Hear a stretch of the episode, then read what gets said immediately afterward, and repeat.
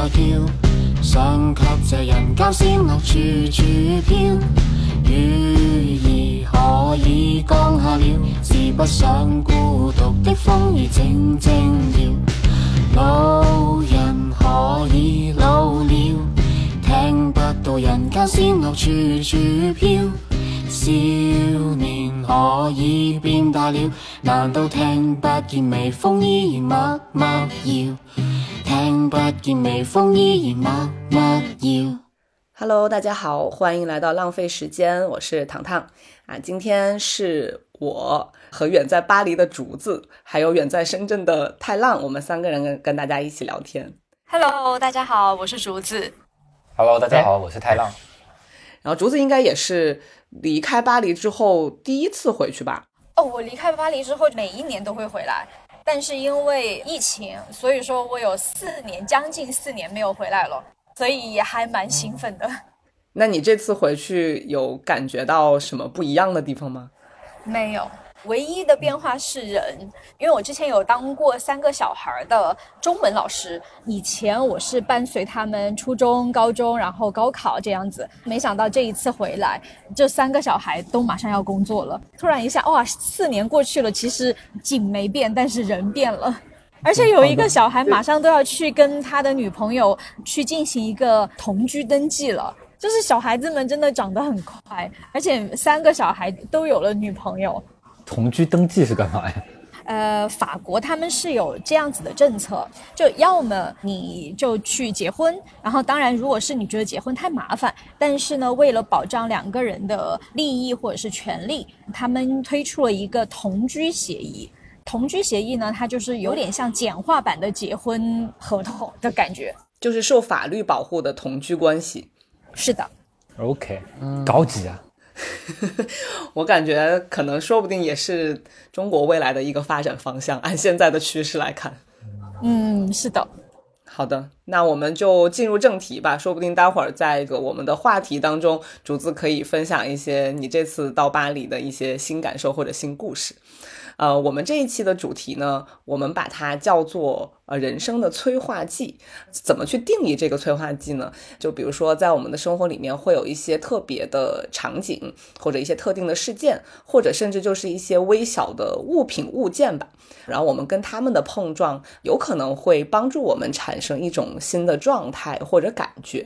所以我们就把这些让我们产生新状态、新感觉的这种存在，就叫做催化剂啊。就随便举一个例子，就类似像比如说夜晚的自己加上网易云音乐，可能就会产生一个。抑郁的自己，就类似像这样一种化学反应吧。好，所以我们今天想各自分享一下在自己生活里的这种类似像催化剂的存在。呃，也希望大家就是在自己的生活里面也可以去想一想，有哪一些这样特别的存在是能够让自己的日常生活产生一些特别的变化的。其实我们发节目的时候也差不多快要到呃年末了，那我们也把它当做一个新年的总结或者是一个新年的特别节目，然后跟大家分享一下。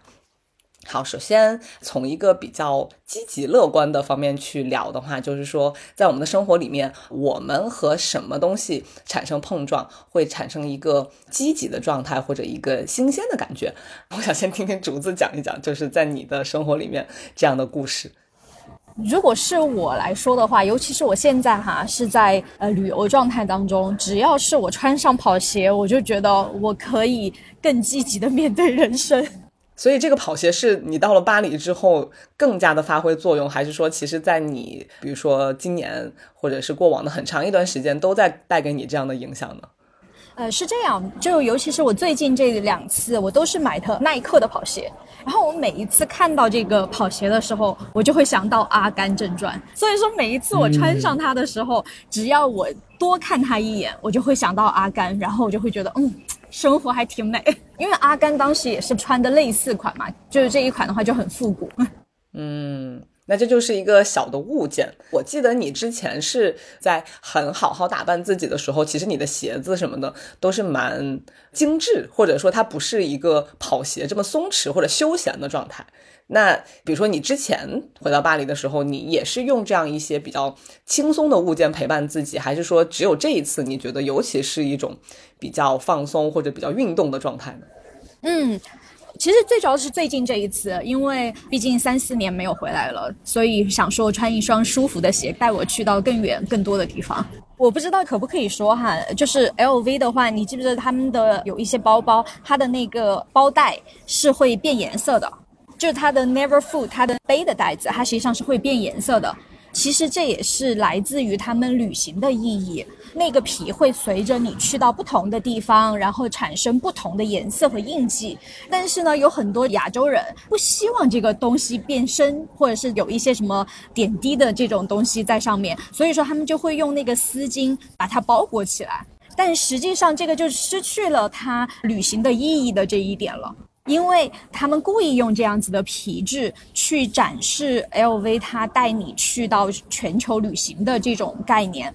哎，但这个其实很多，比如说那种用植鞣皮做的包，它刚刚开始拿到手上的时候，就是那种比较硬、比较浅的颜色，然后你用个一两年、五六年的时候，它皮子就会越来越深，它是一个由浅到深的过程，所以我不太知道这个变色它是会。变成不同的颜色，还是也是类似像植鞣皮这样，是从浅到深的这样一个过程。其实它应该就是你说的植鞣皮，如果是我没记错的话。嗯，契合到我们的主题的话，那其实就是你带着这个包到不同的城市或者不同的环境，那这个不同的城市和环境，它就是这个包带的。催化剂，让他去自然的跟他进行接触，然后他才会慢慢的变成可能真正属于你的那个东西，然后别人可能都不会拥有跟你同样的印记吧。嗯，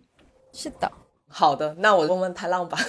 太浪最近也是被这个工作给搞得非常的头痛，但是也希望把你暂时的从这个负面的情绪里面拉出来一点，你去回想一下自己生活当中这种可以给你带来积极影响的催化剂有些什么呀？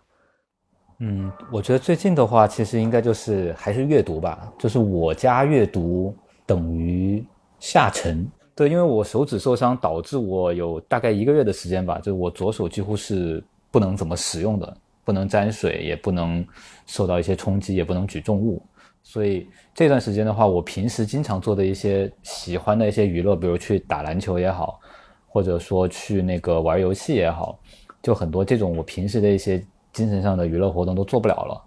但唯独有一个事情剩下了，就是阅读。这个可能是我这一段时间里面面对工作的压力和生活当中缺少了很多乐趣之后，唯一的一个给到我安慰的地方，而且是真的会给到我一些惊喜。正好有一个比较近的例子，就是我手受伤之后的第二个礼拜左右吧，然后当时我一个人无所事事，然后我就出去玩。从那个医院出来之后出去玩，就正好无意间逛到了深圳这边的一个很老牌的书店，叫深圳书城还是什么的，我忘了，就有点像咱们小时候重庆那边那种新华书城那样的。就虽然看着规规矩矩的，不像现在很多网红书店做的很漂亮啊，或者是有很多装饰啊，或者卖很多文创产品，它那个就是很单纯的书店。然后里面有很多从小孩一直到成年人到老年人都是在里面就安安静静的看书、选书、买书，就是一个很纯粹的地方。感觉去到那里之后，突然就觉得，哎，在这么繁忙的一个城市里，然后在可能平时工作那么那么快节奏的一个地方，其实大家还是愿意沉下来看书的。而且不像那些网红书店，大家其实就是很多很漂亮的男男女女过来打卡或者拍照，你知道。当时我还觉得蛮感动的，然后我就觉得很有意思，然后我就在那里闲逛，就一层楼一层楼逛上去。而且它有个很特别的地方，它会有深圳本土作家出的书，或者和深圳相关的书的这个专门的这个专栏。当时我真的是好想都没想，我就直接坐地上了，然后我就开始去找那些书看，就无意间翻到一个寻亲的故事的一本书。我一下就看进去了。我记得当时那个下午吧，可能我就那看了一个下午，最后买了那本书。那本书的内容非常有意思，它讲的是一个呃美国 NBC 的高级副总裁，是一个黑人，一个非裔黑人女性，很优秀。她一直对她的家族的来源充满了一个困惑，因为她好像从小就没有家人。她生活在纽约的那个 Harlem 那个那个区，就那个很贫穷，然后很混乱、犯罪率很高的区，但他们没有家人。她就一直觉得这个事情是在她心里面是一个梗。她问她的。母亲就是永远得不到答案。这本书其实是讲他从这个一个小小的困惑开始，然后一直深植于他心里面这个种子慢慢发芽，到他后来退休，开始决定去寻找他失落的他母亲这一期的血脉。最后你猜结果怎么着？他是中国人啊？对，这个故事非常神奇。我可以简单讲一下，我也不想剧透太多，就是简单的说，就是他的母亲其实是混血，他的祖父其实是一百年前从中国广东这边去到牙买加，从做劳工变到在那边经营小生意，然后在那边和黑人女子生下小孩，后来远渡重洋回到中国的这么一个故事。然后他当时和当地女孩生的孩子的血脉就留在了牙买加，有一部分带回了中国，有一部分留在牙买加。然后牙买加的亲人，也就是这个本书作者的母亲，她相当于三岁，她父亲就离开了她，她的母亲也再嫁，把她给抛弃了，她就从小在牙买加那个很极端的环境下生长，而且还发生了很不好的事情，就是对于一个小女孩来讲最恐怖的事情。然后他妈就养成了一种那种特别隐忍坚强，但是又特别悲凉的那么种性格，而且她的她的样貌就很像中国人，格格不入和当地的群体。然后后来他妈也不知道是通过某一种合法的途径。来到了美国，定居在了纽约，抚养他家三个哥哥一起长大。因为他妈妈后来在美美国纽约和一个黑人结婚了，和生下了他们三个混血小孩。他们三个混血小孩在最美国最贫穷的就纽约最贫穷的这个街区一步步成长，念大学的，真的是中国的妈妈。中国妈妈非常注重成绩，非常希望他们好好念书。所以三个黑人在那个街区格格不入，成绩又很好，然后又很成功，各自事业都很成功。他也是 NBC 的非裔高级副总裁嘛。然后他们就通过各种这样的方式关系联系到了所有他外祖父姓罗嘛，就整个罗氏家族的一大帮子人，就很有意思的一个寻亲之旅。然后这本书看了之后，就当时我随便翻几页，它这个故事本身就让我觉得很有意思。然后翻几页之后就越看越入迷，最后买了。然后我又发现它原来其实还有一个纪录片的故事在后面。那其实这个东西对我来说是什么呢？就是我在我这一段时间的生活当中，我工作虽然很忙，平时周末可能也没什么娱乐，但是我翻翻这本书，看着很有意思，而且看完这本书还意犹未尽。我就开始在想小人物的命运，然后人的发展，甚至这种远隔两端，大家感觉完全毫无关系的人，毫无关系的两件事情，他们又因为这些命运的双手捏在捏在一起，就是我只是无意间进入的一个书城，无意间在地上翻开一本书，然后最后带我看到那个纪录片，然后带我又回到这么多思考，所以我说他就是让我整个心安定下来，就下沉下来，从他们一直想到自己，再联想到从大到小，从近到远，然后又返回来，反反复复就想了很多。就它会让我从那个我现在生活当中这些鸡毛蒜皮包工作中那些微小的或者累积起来的很多压力情绪当中跳出来看，看一些更大的、跨越百年的、跨越千年的、跨越整个种族的命运的一些东西，我就会觉得很有意思，变得很疏解这个压力，然后也会思维会跳出这个盒子。嗯，我觉得还蛮有意思的。我感觉这可能也是很多人很喜欢听故事的原因。因为它就是会把你抽出你实际的这种生活琐事，然后让你知道这个世界还有很多可以探索的东西，或者可以去思考的东西，而且这个是发生在。你手因为受伤了，所以没有办法去进行你日常的那些打球啊或者其他的一些活动的时候，相当于是一个意外发生的事情。对，所以它可能跟你在手没有受伤的时候进行那个阅读所带来的那个化学反应，可能又会有一点不一样。对，因为我想，如果比如我手没有受伤的时候，我可能去到书店，我也会变成就说，哎，东翻翻西翻翻，然后看一些我觉得，因为我平时喜欢翻那些画册呀或者一些别的东西嘛。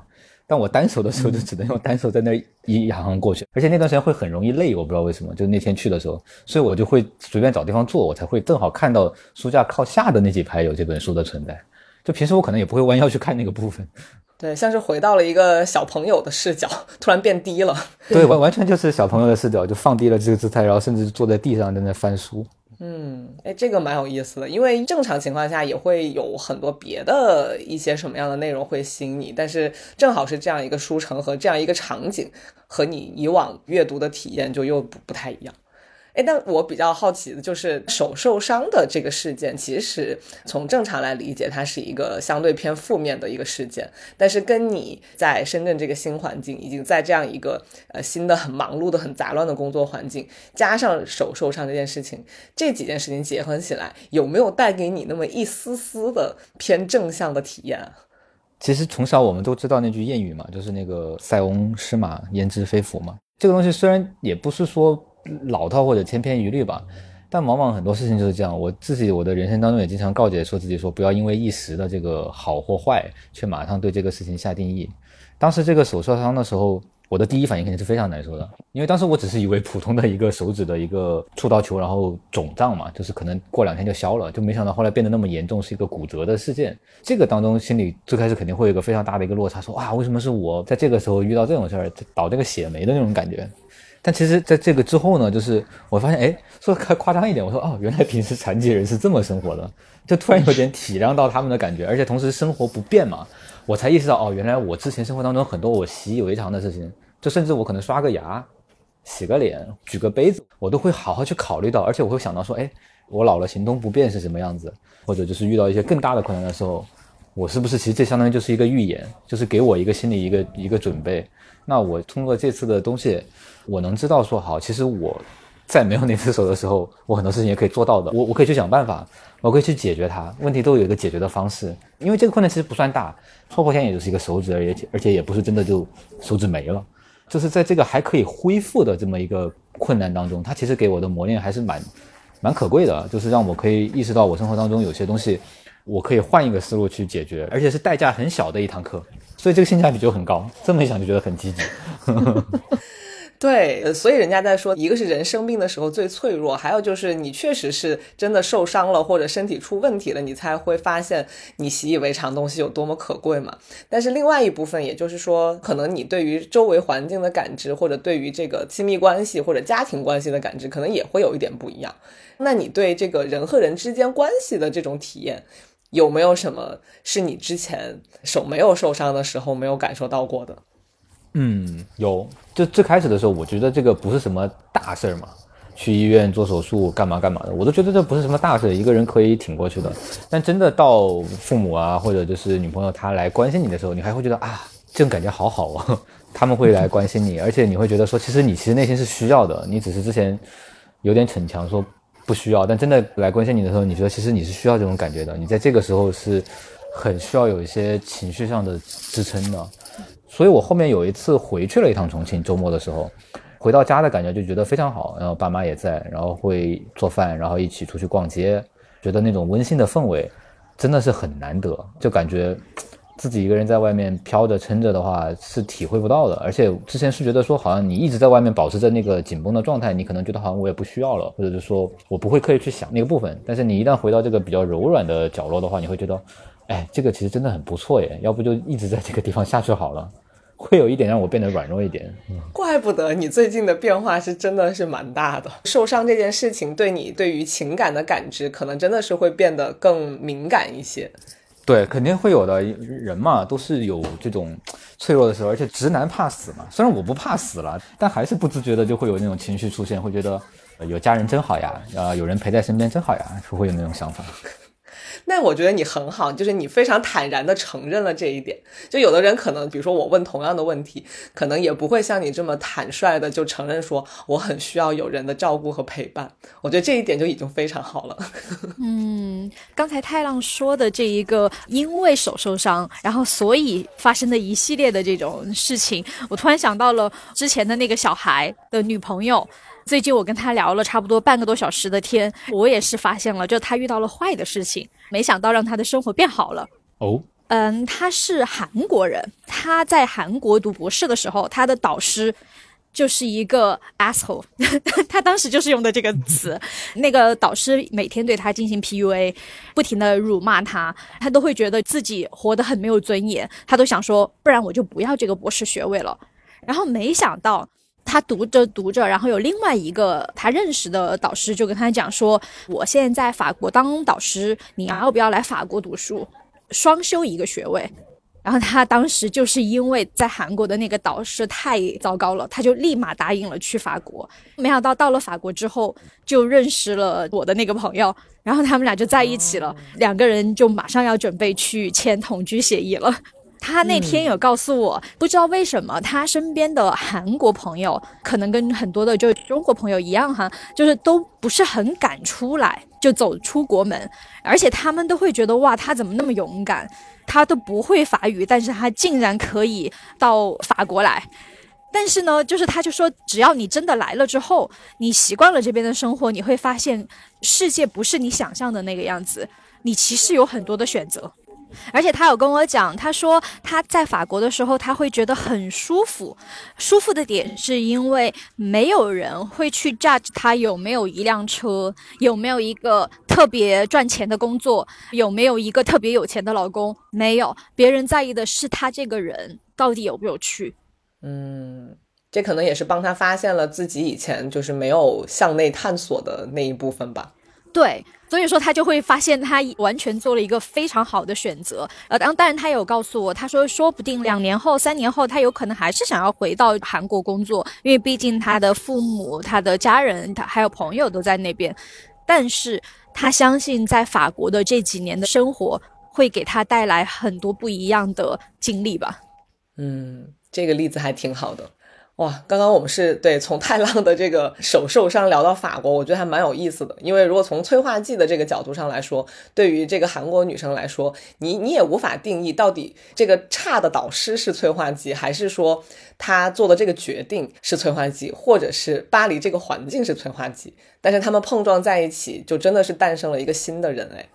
就是完全一一段新的人生。嗯，你想想，他如果是在。韩国每天被 PUA，然后他又会失去掉他的博士学位，而且有可能还会被人说啊，为什么没有读出来博士学位啊？是不是这个人不行？当然也有可能会有其他的路子哈，但是至少目前对于他来说，他觉得他做了一个非常正确的决定，远离自己的家乡，然后来到另外一个地方去发现另一个自我。嗯，处在一个可能自己不太满意的状态的时候，可能你需要的那个催化剂是你暂时跳出当下这个环境去看待问题的这样一个角度，或者这样一个勇气。那只要你稍微跳出来一点，或者离你现在所在的这个环境稍微保持一点距离，其实你可能就不太会执拗于你现在所处的这个境况，而是跳出来之后发现前面还有很多条路可以走。对于我自己来说的话，跟这个。韩国女生有一点点本质的类似，就是对于我来说的那个催化剂，可能就是我从成都到北京的这件事情。那北京的这个环境，我暂且把它定义为是它这个环境对我来说是个催化剂。这个环境带给我的一个收获，就是我在这个环境里面认识了跟我很类似或者很志同道合的人，那其中也就包括你们。还有就是我可能在这样一个环境里面。不会觉得自己的很多想法是奇怪的，或者是不被理解的。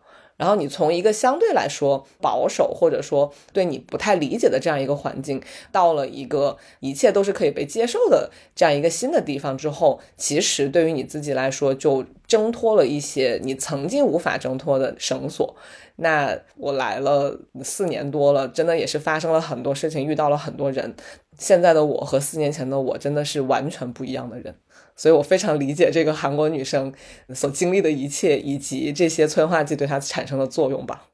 哎，那你除了就是北京这一块的话，你还有没有其他的？你加上什么，然后变成了什么的这种例子啊？呃，有一个小小的生活化的东西，有点类似于你的耐克跑鞋，就是我非常喜欢穿。彩色的有图案的袜子，这种小小的点缀对我来说非常有正向反馈的一点，就是我自己在穿着打扮上其实相对来说是偏中规中矩或者偏保守的，因为我会比较喜欢一些呃基本款或者喜欢一些朴素的颜色。但是呢，我内心其实对于那种在着装上或者在自我装饰上很大胆或者很有亮点的这种着装，我其实是蛮欣赏的。我也很爱看这种非常。大胆的穿着，但对于我自己来说，我可能就是没有办法做到那种完全突破自己一贯的这种风格，去做一个完全全新的尝试，所以我就把我所有的那种。很骚的劲都放在了我的袜子上，我就觉得，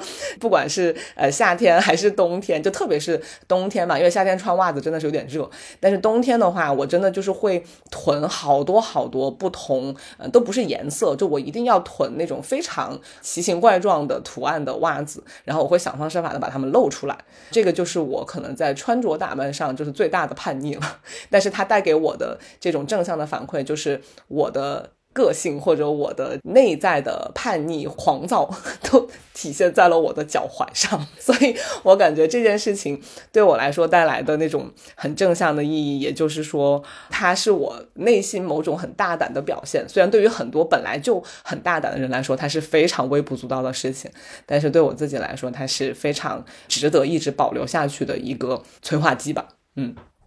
很像是在隐秘的角落，我在展示着我的疯狂。对，差不多是这个意思。而且我突然想起来，你的那个微信的签名那句英文，不就是你是一个从来没有反叛过的叛逆者，是这样翻译吗？是的，对对对，差不多就这样。而且我有时候在看你的穿搭的时候，我也能发现非常多的每一套都有每一套的那种小巧思，所以我感觉你的那种小巧思可能跟我的这个彩色袜子可能也是异曲同工吧。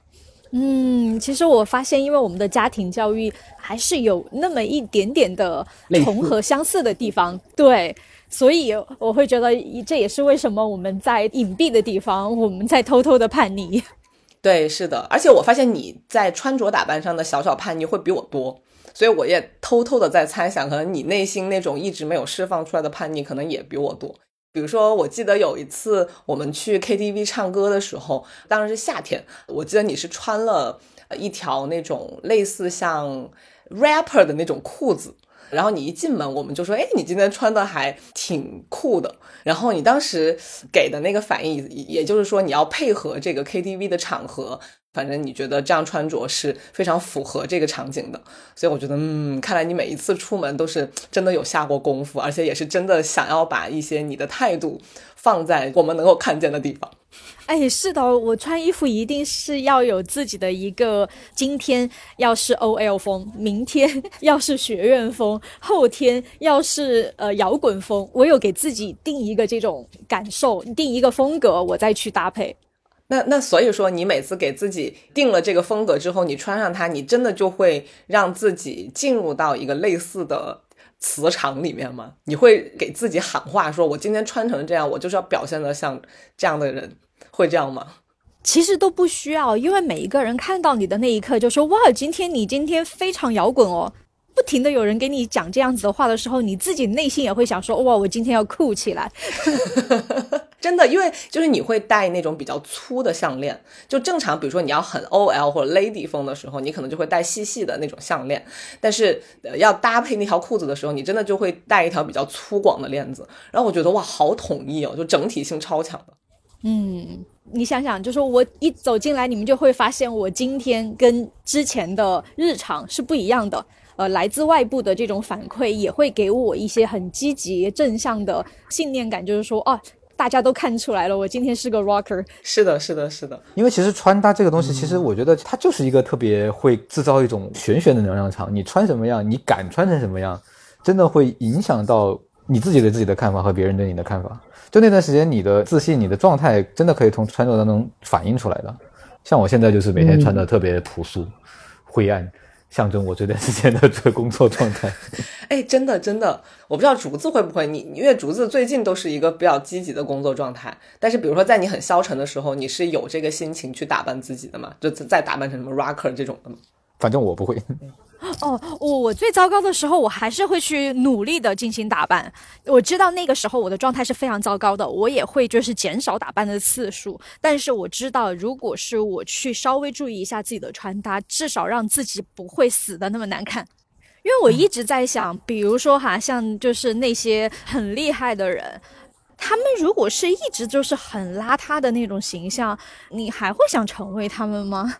前段时间我有一个朋友，他去面试一家新的公司。他当时跟我讲，为什么他一去面试，他就知道他绝对不会去那家公司。就是一进去，他未来可能的 line manager 走进来是一位女士，你很明显的感觉到这个女士是熬红了双眼，头发很油，身上甚至可能会有那种味道。走进来跟他面试，他当时就在想：天哪，就是我未来的下一步是。成为他这个样子吗？那我不要。嗯，毕竟你的穿着打扮或者你的精神状态，还是多多少少会传达一些你的内在的信息。这个其实还蛮重要的。是的。那我就再讲一个，我觉得对我来说其实非常重要的一个物件吧。虽然我不提倡大家都去尝试，但是它确实对我来说是很有效的。就是我其实以前是一个完全不喝酒的人，至少在一九年之前，我几乎都是没有喝过酒的。但是呢，我到了北京之后，因为我一来就遇到疫情嘛，然后正好又是在新工作的状态，所以在疫情的那一年，基本上我是大半年的时间都是在家待命的状态。虽然还是有工作，但是整个人的状态是一个非常不确定或者不安稳的状态，所以当时就焦虑到，就是每天晚上必须要借助一点酒精来放松下来，或者让自己觉得稍微宽慰一点。然后从那个时候开始，就会开始喝一点酒。当然，一方面它是被我当做是一个工具性的东西来使用，但是慢慢慢慢的过了疫情那段时间，然后把这个习惯延续下来之后。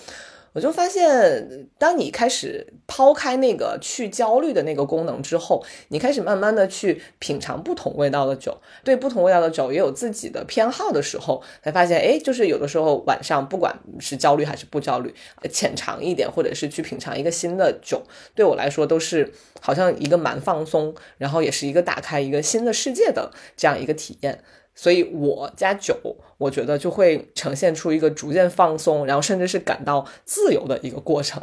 然后我之前有一个非常夸张的经历，就是我做电影的时候，我在片场，我甚至会把那个 whisky 倒在保温杯里面带去片场，然后也没有人会发现嘛。但是在现场非常非常杂乱的时候，我就会打开我的保温杯，然后浅抿一点 whisky，然后在现场我的整个人的状态就会松弛一些。我喝的那个量了，它又不会让我上头，但同时又不会让我被那些很杂乱的事物所扰乱心绪。所以对于我来说，哈，就是只要不过量的喝酒，我都觉得是一个蛮放松，而且慢慢也培养了我去品尝不同酒的这种兴趣。所以我知道竹子也是对于红酒或者白葡萄酒就还蛮有自己的研究的。我不知道，就是对于喝酒这件事情带给你的那个化学反应是什么？嗯，我加酒就是更加真实的自己。你们难难道忘记了吗？前段时间我稍微的喝的开心了一点，就给你们又是发信息表白啥的。啊，对，我记得。对，因为其实我平时还是希望自己是一个更酷一点的形象，在大家的面前。基本上别人想要跟我煽情，我就会打哈哈的把他打过去，因为我会觉得有点不太好意思，我都不知道怎么去接。但是我自己喝了酒之后，我就会觉得所有的情绪我都接得住，就是那种感觉。嗯，而且你不会在别人向你表达感情，或者你对别人表达感情的时候感到很尴尬。嗯，是的，就是喝了酒之后，我就会比较容易接受。嗯，太浪了。其实我喝了酒之后，感觉度控制好的话，酒精带给我的也是一种愉悦感嘛。在那种愉悦感的话，就会卸下很多不必要的一些防备心理，会更加真实的表达自己的一些情绪啊，或者表达自己一些想法。主要是这样，但喝过了也不行。我喝酒喝多了的话，我上头头晕之后，其实我就说不了话了，就不胜酒力啊。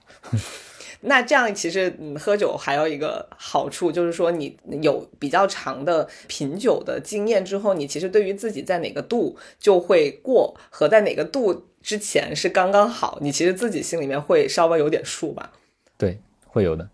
好的。那说到这里呢，先要感谢一下森林先知这一款气泡酒对这一期节目的一个赞助。刚刚也说到了喝酒带给我们的愉悦感，以及我们在生活里面和什么样的特别的物件碰撞在一起会产生一些特别的反应。那森林先知这款酒其实也是我第一次尝试，然后同时我也让竹子和太郎分别的尝试了。那这款酒它比较特别的一点就是它是在气泡酒里面融入了果冻，你把它摇碎了再喝下去。我自己的第一个感觉是有点像我小时候特别特别爱喝的那个可以吸的果冻，然后但这款气泡酒它很符合我现在的这个口味，是因为它是用酒和果冻进行了融合，所以它带给我的愉悦感会又大于我小时候的那种感受。但是呢，它的酒精度又不是特别的高，它只有百分之三的酒精度，所以它会让很多可能不胜酒力的朋友不会感到有很大的压力，但同时又让我们这种很喜欢喝酒的人，嗯，在喝到这个。小小的酒精度的时候，还是心里面会产生一些满足感。啊，然后同时它呃有三款口味哈，它分别是单丛冻柠茶、芒果凤梨和柚子乳酸菌。我也想问问竹子跟太浪，就当时你们俩各自都进行了品尝之后，你们对酒精加果冻的这种搭配法有没有一些比较新鲜的感受啊？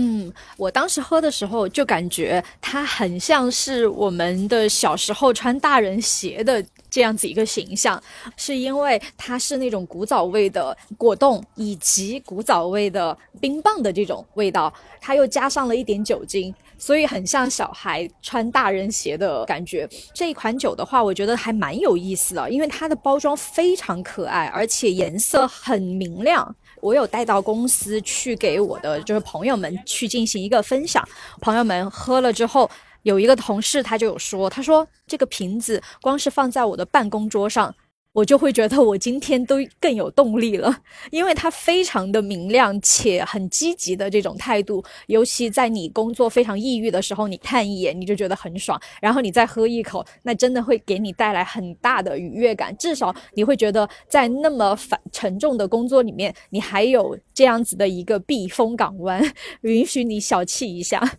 它那个视觉设计还蛮有意思的，因为很有漫画感。其实，因为它那个视觉是两个漫画人物嘛，然后他们的手里会拿着和这个酒的这个品类相关的物件，比如你刚刚说那个柚子乳酸菌这款的话，两个小人物就一个会拿柚子皮，一个会抱一颗柚子，然后两个人好像就是在那种互相争抢的样子。就是它那个画面构图既有动感，就很有漫画感，然后同时就像你们说的，它都是用的那种偏明亮、偏暖色系的那些色调嘛。这种看上去的话，就感觉非常统一，很有整体感。而且我觉得柚子味其实很好喝的。一般大家理解上柚子的那些饮料的话，可能会有些微微发苦嘛。但它这个是因为加了那个果冻的口感之后，其实苦味其实会被冲淡一点，酒精的味道也会因为比较淡嘛，然后在那个果冻里面，你觉得哎，反正有口感的在喝一种很好喝的饮料，就不会完全觉得它是酒。我觉得这点就蛮好的。所以我觉得这种其实特别适合简单的这种聚会，大家一起玩玩，开开心心。包括它碰杯的时候也会很好看啊，这个颜色大家就碰杯可以拍照。它的定位还是蛮清晰的，就是在这些部分我觉得都可以用得到。年轻人的聚会，几个朋友的小酌，不是那种我们大家来诉苦的时候去喝的东西，但是在所有快乐的场合都可以喝它。对对虽然这是一个广告哈，但是讲真的，我是觉得它是会很招年轻人喜欢的一个存在。虽然我感觉我们聊的还蛮多的，我觉得作为一个广告来说，它真的说的还蛮长的，但是都是我们比较真实的体验吧。OK，那在这一趴再说一下那个关键的信息哈，就是因为它的日常的售价是八十五块钱一箱，它这一箱是六瓶啊，但是因为从介绍信息里面提到的这个淘口令进去的话，它是可以优惠到五十一块钱一箱。如果又是第一次购买的话，它还会有一个新人的优惠，所以整体算下来还是低于五十块钱以上的，我觉得还是蛮划算的。还有一个福利就是说，如果大家从这个淘口令进去，在下单的时候备注浪费时间，它还可以额外的送给大家手机支架。啊，好，那刚刚我们其实聊的都是比较快乐、比较正向的这样一个催化剂的作用。那到中间这个环节，可以稍微聊一聊，就是在我们的生活中不那么正向，或者甚至会让我们进入一个呃可能比较消沉状态的这样一些催化剂。当然，我知道竹子现在的生活里面，可能是你自己主观的不希望有任何东西来对你进行一个负面的催化，所以是不是你在这方面负面的催化会比较少一点？嗯，对，更多的是一种选择快乐。就是我一开始认识你们的时候，我就说我是一个不是天生快乐的人，但是我选择快乐。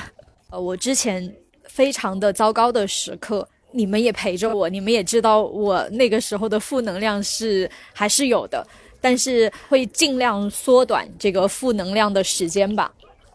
那太浪呢？我知道你现在负能量还蛮多的，但是你可不可以选，比如说一到两个你觉得最容易和你现在的状态结合在一起，然后导致你进入一个消沉状态的这样一个催化剂？我现在不想回想任何一点呢。对我现在是把那个工作和生活就强行切开了，就相当于我让脑子在进入工作那段时间，然后到回家休整这段时间，就是完全给分割开了。不然的话，我感觉会有点。很难撑下去的那种感觉。那比如说，在你从公司回到家中间的这段通勤的路上过程当中，你会用一些什么样的方法去调节自己吗？嗯，我在这个路途当中就会开始转换，因为我是坐班车回家，我会选择看书。看小说，看一些比较轻松一点的，就是类似于推理小说或者一些历史小说之类的东西，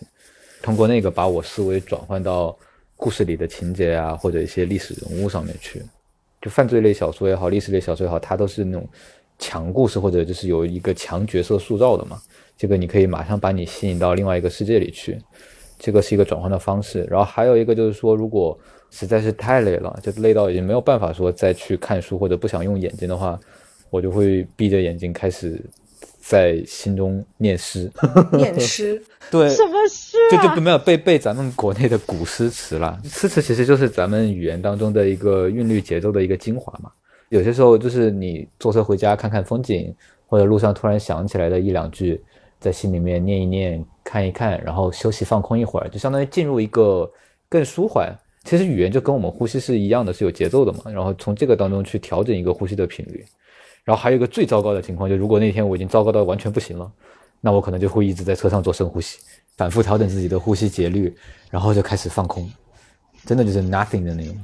嗯跟你这个类似的，我刚刚本来是想在上一趴分享的，然后因为内容太多了，那我可以现在讲。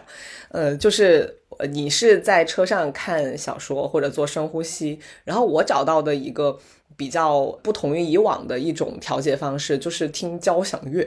跟你背古诗可能有异曲同工之妙。就我以前是几乎不听交响乐，就是不听那种不带歌词的音乐的，但是呢。我昨天也跟你们讲了，我今年几乎没有怎么听过歌。我看了一下我的网易云的歌单，我都没有歌单了。我整个今年一年听网易云带歌词的歌的时间都不超过两个小时吧，所以真的是非常非常短。但是我每次听到我很喜欢的交响乐的时候，我都会停下来。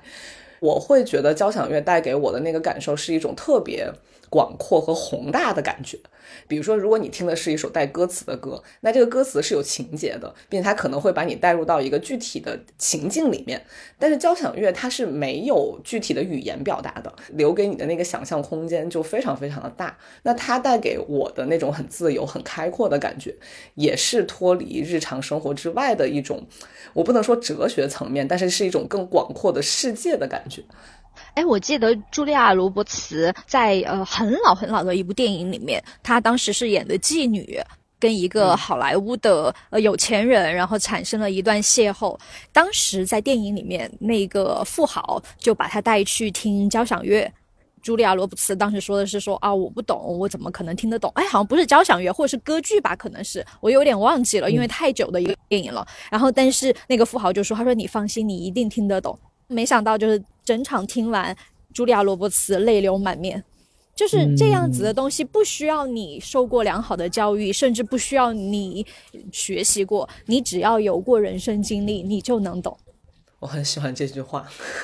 你刚刚说这个，我突然想起那个《Me Before You》里面，不是那个男主也带着那个女主去听过一次音乐会吗？都不是那个音乐到底传递了什么信息，而就是在那个场合，两个人就不用说话，他其实互相都能明白他们想要表达什么感情。嗯，好的，那既然不开心的事情 大家都不愿意多说，我可以提一个，但我是觉得这个不开心其实它也不完全是负面，它可能带给我的是一些思考层面的东西。就是我觉得我这个人，或者就是任何跟我类似的人和重复性的工作搭配在一起，它一定不会产生什么良好的化学反应，因为它带给我的感受就是我一直在往外掏，但是我没有输入。每一年或者每一个周期，我都知道它又来了，它又来了。就这种东西，一年累加一年，它带给我的是一种精神上的创伤，它是会一直在损伤我的大脑。所以我最近就是尤其在反思这个问题，就是我没有办法跟一个重复性的工作深度的绑定起来，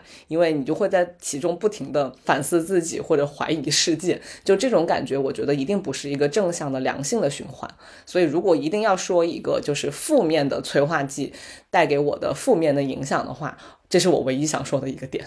嗯，如果在你们的工作当中也出现过类似的情况的话，会不会受到类似的伤害，或者是一些特别不舒服的感受？之前做工作当中，可能偏执行一点，上面让你做什么你就做什么，配合度会比较高。自我的想法呢，可能就会放到说执行具体做的内容上去实现。这个事情就会有个弊端，就是如果你做的这个东西本身不是有什么太客观的说好和坏，就是一个主观的好和坏的话，你可以去把它做得很好，按照你自己的意愿去做好它。但是往往有些时候事与愿违嘛，人交给你的工作不一定是你乐意干的，那你只是本着一个认真负责的一个职业精神去做事儿。事情少的时候，你还可以消化掉，扛住这个压力；事情多的时候，你会觉得说有点喘不过气来。然后事情乱的时候呢，你自己人可能跟着也就乱掉了，因为你你自我在这个当中是一直都没有体现的嘛，你始终是在完成人家传达的任务。那现在我的这个工作性质当中，其实有一点就是说，有些工作接不接、做不做、怎么去做、怎么去找这个解题思路，其实更重要。比如说哈，举个例子，就是说，比如一个没有窗户的房间，特别的闷，人家说这个能不能通个风？那你就拿个凿子去凿墙，凿个洞出来。那如果以这个心态去做工作的话，肯定就是不行的。就是你要去解决这个问题，首先你要确定说这个人他说的闷是体感上的闷吗？还是视觉上的闷吗？整个颜色、灯光各方面的东西让他闷吗？你要先定位这个事情的起因在哪儿，而不是他叫你干你就开始干。然后当你定位定准了之后，你还要去找一个你完成这个行为你是最合理的、最优的路径。还有一个就是说你你要去觉得做这个事情的后果，他可能不会去想。哪怕是他是一个你上面的人，他传达任务的人，他其实是不会想后果的，因为这个后果有可能往往是你来承担的。他负责验收的其实只是这一整套东西当中的一环，他只是要不闷的这个结果。但万一你着了墙，这个墙塌了怎么算？那到时候责任是不是算在你身上，对吧？那所以其实你要自己去先去预想，你做这个事的解题思路，最后会带来一个更深远的一个后面几步的东西，你得去开始想了。就是我现在的工作呢，就会变成这样了，就不会变成一个单纯凿墙的人了。就是从定位问题到想出解决的思路，到就是我提供的这个解决思路，到底它会带来什么样的后果，我都要去想到啊，可能就是这么一个状态。然后这个过程还需要继续学习吧，很多东西也不是很懂，原来就比较机械一点，人家说做你就说好，做到不行了就就想说，哎，那我怎么这么窝囊？那我应该硬气一点，我说不做了，我走了，那也不是一个这一个正常的解决方法，因为你也在这个屋子里。嗯，这个比喻还蛮好的。相当于说，你是从一个做具体执行某一个步骤的人，然后你其实从思维方式上转变成了，你要相对来说跳脱出来一点，去往前看一点，去做一个更有统筹思维或者是更有大局思维的人。但这个对你的能力的要求就会更高。那你怎么去补充你的这部分能力？可能。这个工作本身不一定能够完全的提供给你这个路径，但是你对自己的这个能力的提升，可能需要你花更多的时间，或者做更多的思考的积累，或者知识的积累去完成。但我觉得这也是一个人就是工作到一定程度，他必然需要成长的一个环节或者一个步骤吧。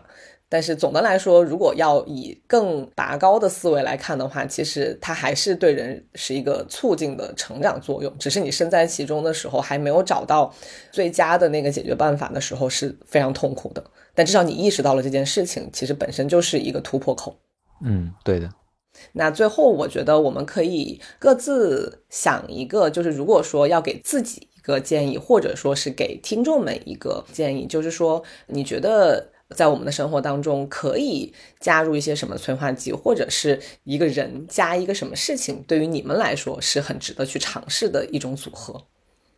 要不我先说吧，因为 刚刚都是先问的你们。就对于我自己来说，其实这个还蛮简单的，其实就是每个人如果说每天可以抽出十五到二十分钟的时间去进行一个书写，就是真的去写一段话，写一些自己的想法或者思维的记录，我觉得长久的积累下来，它对人是很有好处的。因为我之前，嗯，一个是我自己的体验，还有也是听了好多播客，我觉得好多挺厉害的人也给过这个建议，就是说很多思维方式或者一些想法，当它很杂乱的。嗯，存在于你的脑子里面的时候，就算你想到了它，但是因为它每天都是无序的，都是杂乱的，所以他们互相碰撞，可能也就互相抵消了。久而久之，可能也不会被你记得，或者在你的脑子里面就一直以一个很杂乱的顺序在存在。但如果你用一种记录或者书写的方式去梳理它的话，其实你会慢慢的。呃，找到一个他们互相之间罗列的逻辑，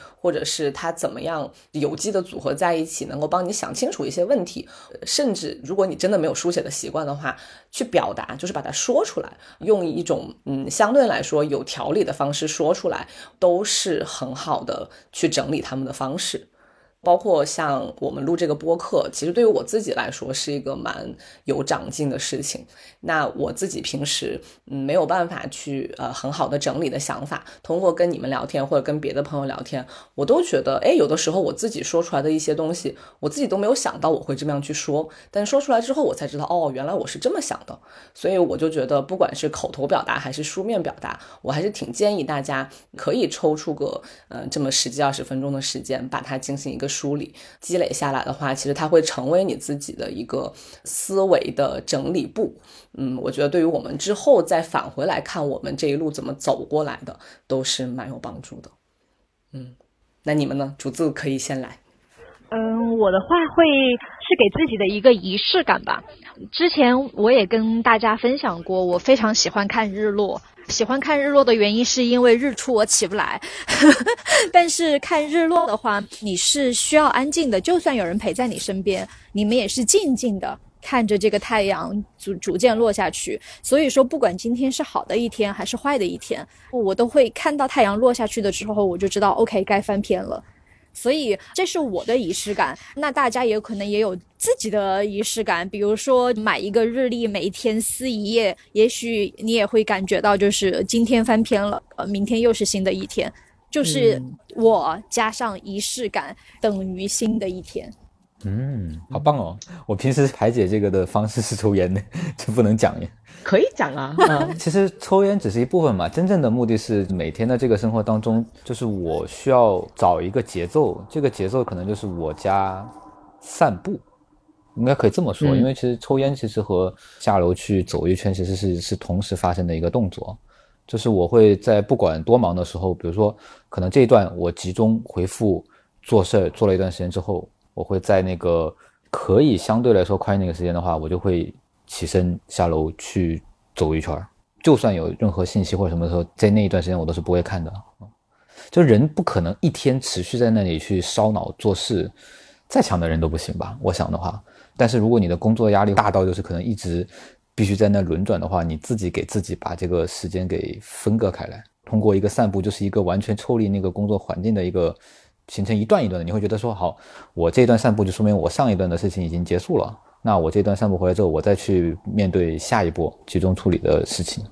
挺有效的，挺有效的。因为像之前就是天气没有那么冷的时候，因为我住的离上班的地方也不是特别远，嗯，但是走回去还是要差不多走四五十分钟，我都会选择慢慢的走回去。我觉得这段时间对于我从工作状态回到生活状态真的是很有帮助，而且你在散步的过程当中，你会看到这个街道上正在发生的事情，不管是陌生人还是说一些很烟火气的事情，就它都是把你从一个相对紧绷的状态，把你拉回到一个节奏相对缓慢的一个真实生活状态的一段很好的过渡期。就包括刚刚竹子讲的日落这件事情，其实它起到的作用也差不多。所以总的来说，嗯，反正也到了年末嘛，又是一年 很辛苦的一年过去了。所以也希望大家在新的一年里，可以有意识的、主动的去寻找或者创造一些能够给自己的生活带来不同变化的这样一些催化剂，它们都是生活当中非常必要的存在。那今天也聊了很多了，也谢谢两位朋友，一位是最近被工作搞得焦头烂额的太浪，一位是远在巴黎跟我们还有七个小时时差的竹子。我也很庆幸今年依然有你们的陪伴。你们还有什么不管是想要对自己说的，或者对听众说的话吗？因为正好过新年了嘛，就是祝愿大家能够和自己最最舒适、最舒服的人待在一起去。开开心心的度过这些节日吧，祝大家节日快乐。那我就用法语祝大家 Bon Fête de Fin d'année，就是年末节日快乐。希望大家有爱、有钱、有时间、有分享，就这样。好，哇哦，你又卷我，我哪有？人家是在你之后说的，不算卷你了。好的。那我就最后再提醒一下大家如果大家想买森林先知的气泡酒的话一定要点到我节目介绍里面有一小段淘口令那个复制之后再点开淘宝然后就可以进入到购买的页面。也希望大家不管是买东西还是享受东西都能够度过一个愉快的新年。好吧那今天就先到这里吧。谢谢两位朋友也谢谢大家拜拜。拜拜，谢谢，拜拜。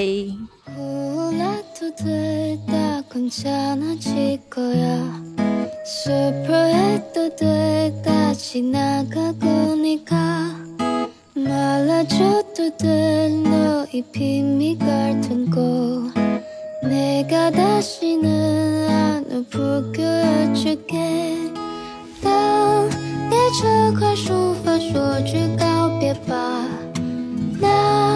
下一站的路，未知又复杂。你要去问一朵黄叶开的花，也要去看一颗野草发的芽。当你悲伤，哭声要很。